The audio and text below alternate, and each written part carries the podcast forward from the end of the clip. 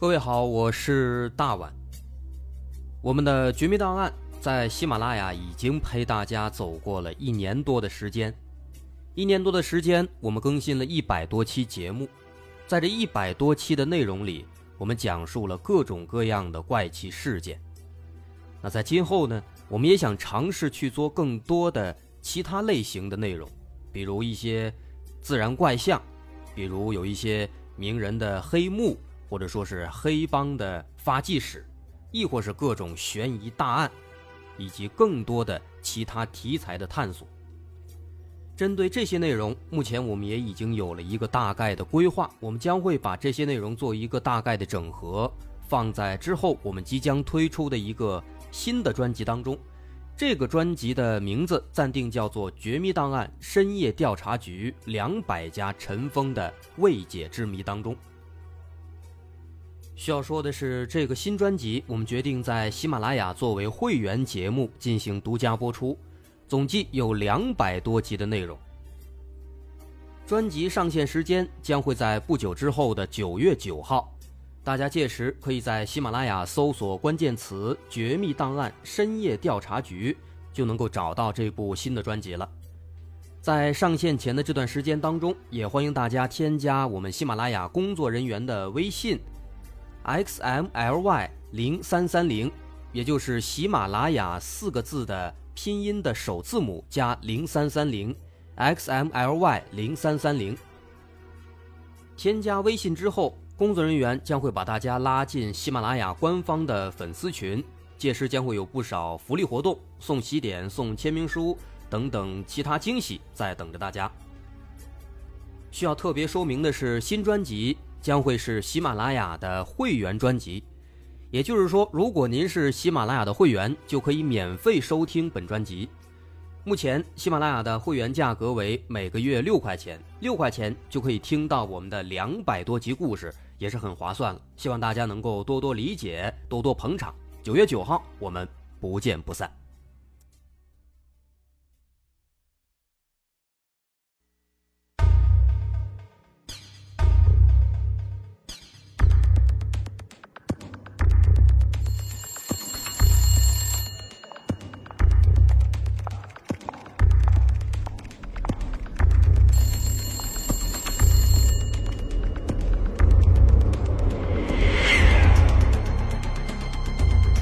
索事实真相，搜寻幕后真凶。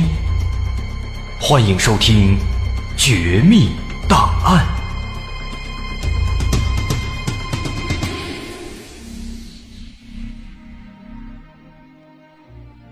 还原事实，探索真相。欢迎您来到今天的《绝密档案》，我是大碗。二零零三年。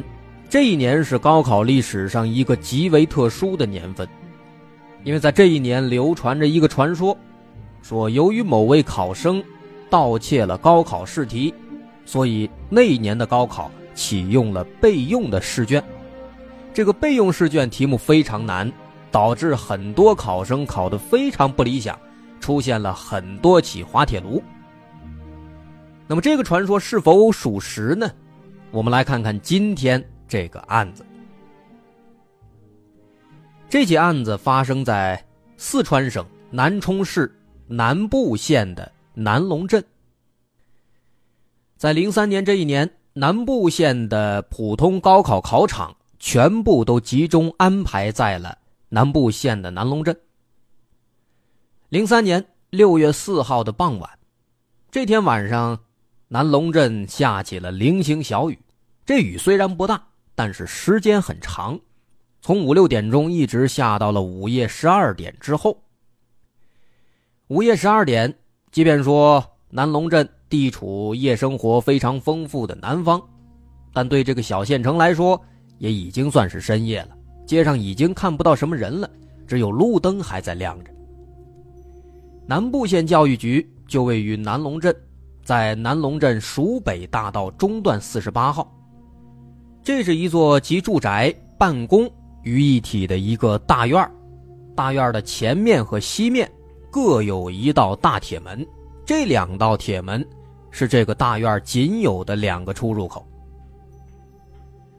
按照平时规定，每天晚上十一点钟，这两道大铁门都要关闭。但此时已经到了五号的凌晨了，这住宅楼大铁门上的那道小门，却仍然在开着，而门卫已经睡着了。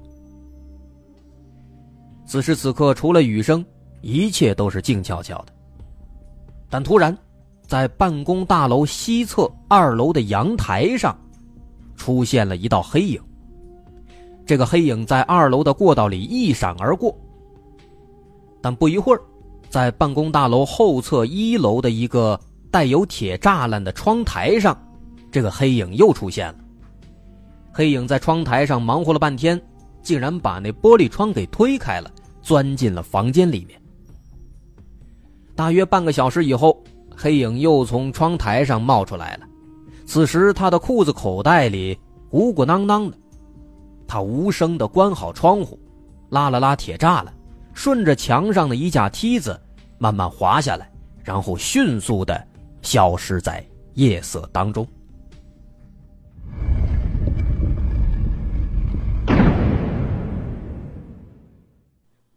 转眼间到了清晨，门卫打开大铁门。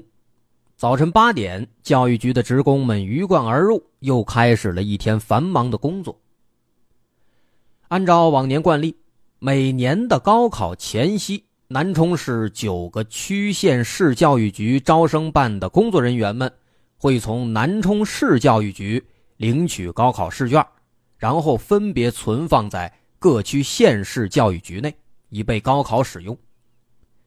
就在前天，也就是六月三号。南部县的高考试卷刚刚从市里送过来，目前就存放在了县教育局保密室的铁皮柜里。这保密室当然顾名思义，它是戒备森严的。而南部县教育局的保密室装了双层防盗门，防盗红外线警报装置一边一个，并且配有专人守卫，可以说是密不透风。那时间回到现在，也就是零三年六月五号中午一点三十分，大概是事发十三个小时之后。都说是春困秋乏夏打盹儿，这个时间正好是犯困的时候，可偏偏在这个点儿，公安局副局长杨森富来了。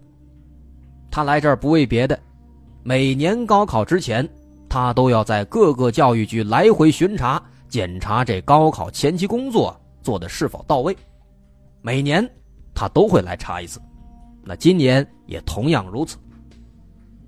他来到保密室门前，看到门上的封条完好无损，这表示高考试卷在放进去之后还没有人再进入过，那么高考试题应该也在安然的放在里面。杨森富对这里其实是了解的，毕竟每年都来。这周又多来了好几次，他很清楚，在这个保密室的木门后面，还有一道铁防盗门，双层防护，再加之窗户上还有铁栅栏，灵屋里边又有专人在二十四小时看护。虽然说不上是固若金汤，但至少也算是防范严密了。不过走到门前，杨副局长仍然不放心，他对旁边的工作人员说。还是把这封条给撕开吧，我进去看一眼。本来杨副局长只是打算未雨绸缪或防微杜渐，但是他万万没想到自己的这番坚持，竟然无意之中揭开了一桩惊天大案。在保密室的门打开的一刹那，杨森富连同在场的所有人都惊呆了，这个屋子里面。显然有人进来过，而且这个人肯定动了屋子里的东西。一时激起千层浪，这说明高考试题很有可能被盗了。杨副局长当机立断，封锁现场，赶紧抽调一组刑警过来。很快，警方赶到了，对现场做了仔细勘查。首先确定保密室的封条原本是完好无损的。两道门的门锁也都完好，没有被破坏的痕迹。也就是说，如果有人闯入室内，那么这个小偷他肯定不是从正门进来的。而反观窗户上面，痕迹就比较明显了。这个保密室有两面窗户，北面和西面都是窗户。北面窗户上的封条全部断裂，很明显是人为破坏的。但是这一面的窗户上没有任何的人为破坏的痕迹，说明那个人起初应该是想从这边进来，但是发现这窗户可能打不开，于是他就去到了西面的窗户。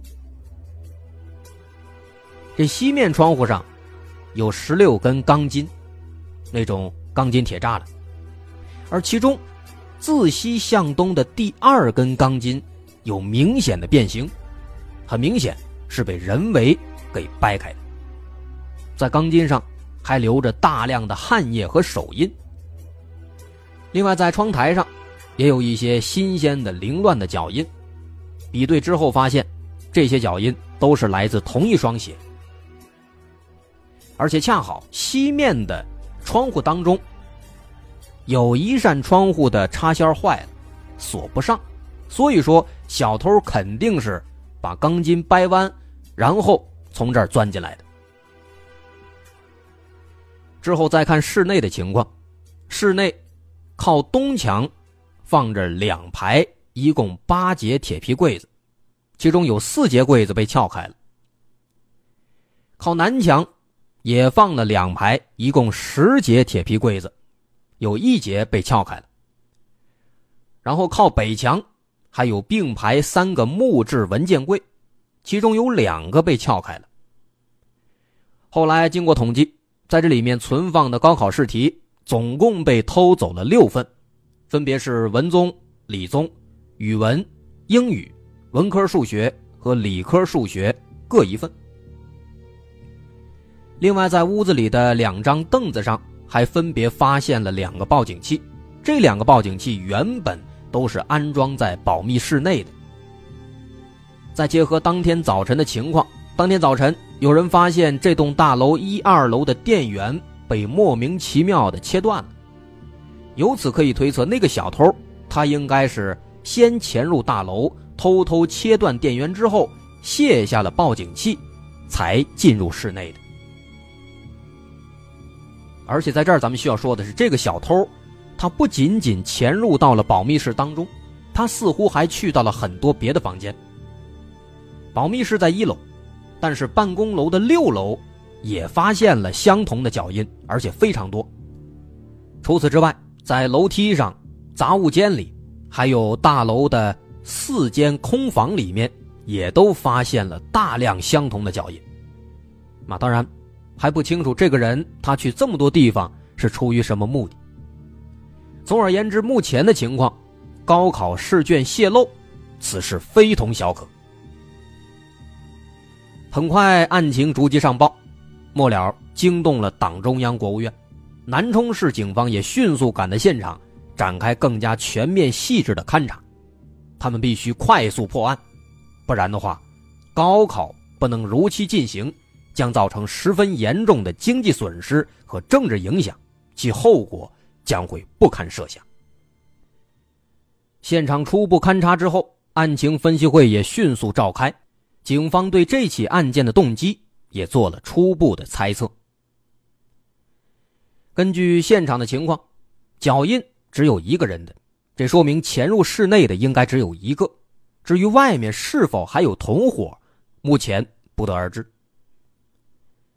另外，作案人只从每个袋子里面抽取了一份试卷，并且还把现场的布置做了大致的还原，没有动其他东西。同时，其他的诸如高职试卷、教师考试试卷等等，都没有丢失和损坏。所以，这很明显，他的目标就是为了盗窃高考试题。那么，初步判断应该是自盗自用或者自盗他用。自盗自用，也就是说，应该是要参加高考的学生，为了在考试当中取得好成绩，铤而走险盗取了试题。这种情况，犯罪嫌疑人是比较单纯的。那么，如果是自盗他用，也就是说，偷考题的人他自己并不参加高考，他偷试卷，只是为了提供给那些即将参加考试的人。这种情况就比较复杂了，有可能是社会闲散人员，他们为了牟利；也有可能是考生的家人，专门来盗窃。不过后续调查发现，在试卷被盗之后呢，整个互联网上没有出现任何相关的消息，也没有一些号称是高考试题的内容发布，也没有发现有人在变卖试题。另外，在整个南部县城范围内，所有的打印复印场所也都没有发现试卷或试题，更没有发现传真，也没有相关的传单。换而言之，试题被盗，迄今为止还没有造成任何的社会影响。那么，根据这个情况，警方的初步结论也就出来了。警方认为，这个实施盗窃的人应该跟高考有着直接关系，或者较为密切的间接关系。他盗窃试题，不是出于破坏的目的，也不是出于经济目的，不然的话，那不可能一点消息都没有。那么这个小偷是谁呢？他是自用还是他用呢？如果说是自用，那么这个小偷他就是一个普通的高三学生。可是，一个普通的高三学生，他能够顺利的完成这一系列的复杂的盗窃行为吗？其实仔细想想也没准毕竟都二十一世纪了，当今这学生接触外界比较多，又是电脑又是网络的。啊，零三年那时候手机可能学生之间没那么普及，但是电脑网络肯定是有的，所以说只怕他们想不到，没有他们做不到。那如果说是自盗他用的话呢，这范围就更不好说了，这小偷有可能是任何人。那既然如此，眼下警方只能决定先从现场入手，寻找可能存在的蛛丝马迹。绝密档案，大碗官方自营微商城现已开业。绝密档案衍生书籍，碗式标准，大碗甄选音频好物，电子周边，我们只卖几经检验的信得过产品。关注微信公众号“大碗说故事”，点击下方菜单等你来购，更可关注官方微博“超级酷的大碗文化”，不定期抽奖。下一个锦鲤就是你。那么从现场的情况来看，不难发现，这个小偷他对教育局的情况应该是比较熟悉的。他知道试卷是被放在什么地方，又知道这个保密室内有什么样的安保措施。所以说，这个人当时他先去切断了大楼一二层的电源，使得保密室内的两个报警器失灵，然后。他又潜入室内实施盗窃，由此也可以推断，这个人他肯定是提前做了精心的准备和安排，并且对教育局的情况是比较熟悉的。因此，专案组决定首先以这个教育局大院作为侦查重点。他们最先找到的是教育局大院仅有的两个出入口的负责人，也就是门卫。如果说是大院外的人，那么这个门卫他应该是目击到的。六月四号晚上当班的门卫名叫马少平。这马师傅回忆，在六月四号晚上，大概是十二点左右，啊，十二点的时候，他就把这个教育局的两个大铁门给关了，之后他就去睡了，一直睡到六月五号早晨。整个晚上，他没有听到这个门卫室附近有什么大的响动声。早晨大概五点半左右，送牛奶的工人啊开始向大院的住户送奶来了。这时候，他才把这大铁门给打开。以防万一，警方提取了马少平的指纹，跟现场指纹做了比对，排除了他的嫌疑。同时，警方又走访询问了当天早晨给县教育局宿舍送牛奶的工人。这些工人一致反映，那天早晨，他们和往常一样送奶，送完之后就离开了。但是因为送奶的时间一般都比较早，人们大多在睡觉，所以说他们没有看到可疑人员。于是乎，送奶工人和门卫都被排除了，他们也没有提供太多有用的信息。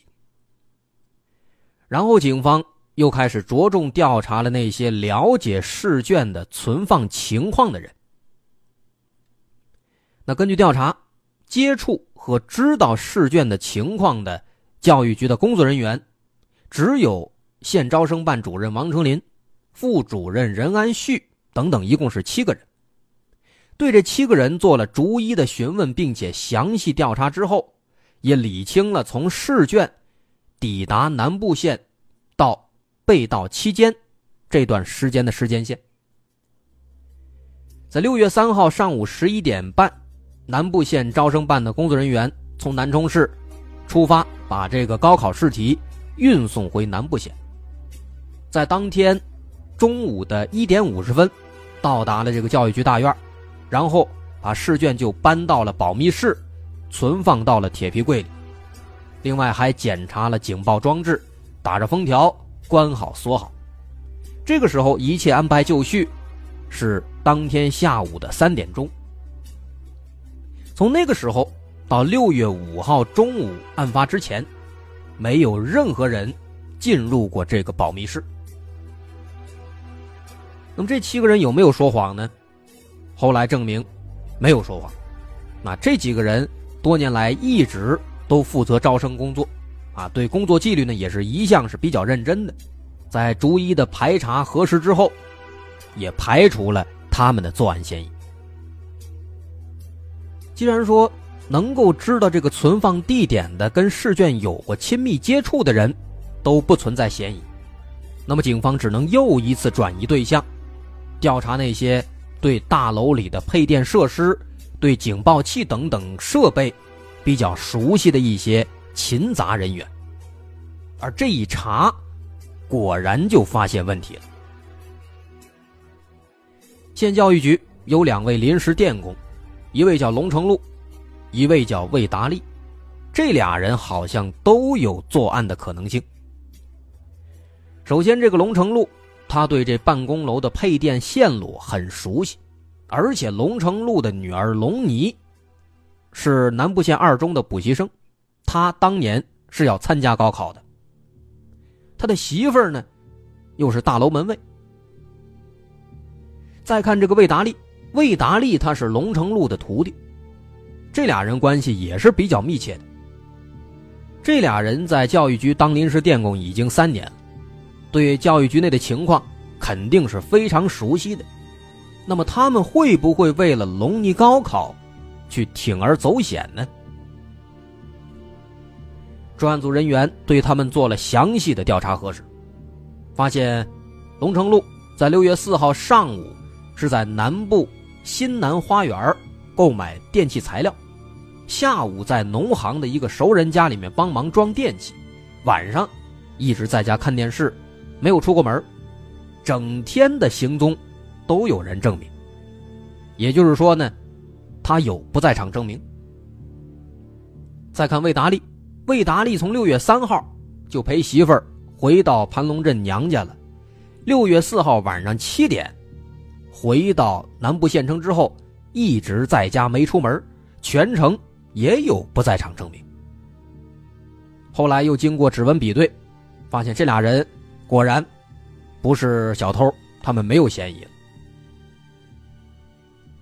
那么至此，对教育局的环境最熟悉的这三类人，都查完了，都没有发现异常，这就比较奇怪了。如果不是这三类人，那么下一个最有可能的，应该就是在这个大院里面，在教育局宿舍楼里居住的那些住户了。前面咱也介绍了。这个教育局大院它是住宅办公一体的，里面既有办公楼，又有教育局宿舍啊，有这个住宅楼。办公楼上的这些人没有嫌疑了，剩下的只剩下那个住宅楼了。但是住宅楼这边工作量太大了，这大院里边总共有两栋住宅楼，一共住着三十八户人家。后面一核实呢。在这三十八户当中，有二十一户人家，他们都配有大院里面其中一个大门的钥匙，还有三户人家配有另外一个大门的钥匙。也就是说呢，总共有二十四户人家可以全天二十四小时自由出入大院。而这二十四户人家呢，又有众多的亲戚朋友，算下来都不知道有多少人了，这根本就无从查起。那没办法了，警方就只能挨家挨户的调查询问。末了，长达几天的排查下来，对大院里面居住的三十八户人家逐人逐户做了走访调查，基本上把这三十八家都摸清了，啊，尤其是他们的亲属朋友有没有参加高考的。有的话，赶紧详细调查，提取这个指纹、脚印什么的。但最终很可惜，所有人全部排除。但好在在这个排查过程当中呢，警方也收集到了两条比较有价值的线索。其中有六户人家反映，在六月五号凌晨四点左右，也就是案发当天凌晨，在那个时候。教育局大院的这个西侧围墙边有某户人家的一只狼狗，叫得很厉害。另外，第二条线索呢，有一个教育局退休的一个任老师，啊，他反映说，在五号这天早晨五点左右，他出门晨练，哎，发现啊，有一个不认识的男青年，从这个宿舍楼一单元，很匆忙的走出来，神色慌张。这个男子呢？大概是一米七左右高，上身穿了一个红 T 恤，除此之外呢，没有别的一些明显特征了。那么从这两条线索来看的话呢，前面咱们大概做了推测，这个案发的时间、作案的时间应该是在凌晨一点到五点，那凌晨四点多狗叫了，啊，这说明当时有可能是那个嫌疑人在作案，惊动了这个狼狗。那凌晨五点的时候，这个人应该是已经得手了啊，然后趁着这个院里没人，赶紧溜之大吉。那么，再根据从案发现场发现的那些痕迹分析这个犯罪嫌疑人的特征，再结合任老师看到的这个青年男子的特征，一结合发现他看到的有可能啊，没准就是那个作案的人，啊，但是呢，因为目前还缺乏直接的证据。所以还不能最终确定，那这个线索呢，只能说是仅供参考。那与此同时，警方也兵分两路，另一路对全县所有的卖运动鞋、旅游鞋的这个鞋店做了秘密的走访调查。但是奇怪的是，整个南部县内都没有发现有这个案发现场的那个鞋印相同的鞋子。那这一点。让人百思不得其解。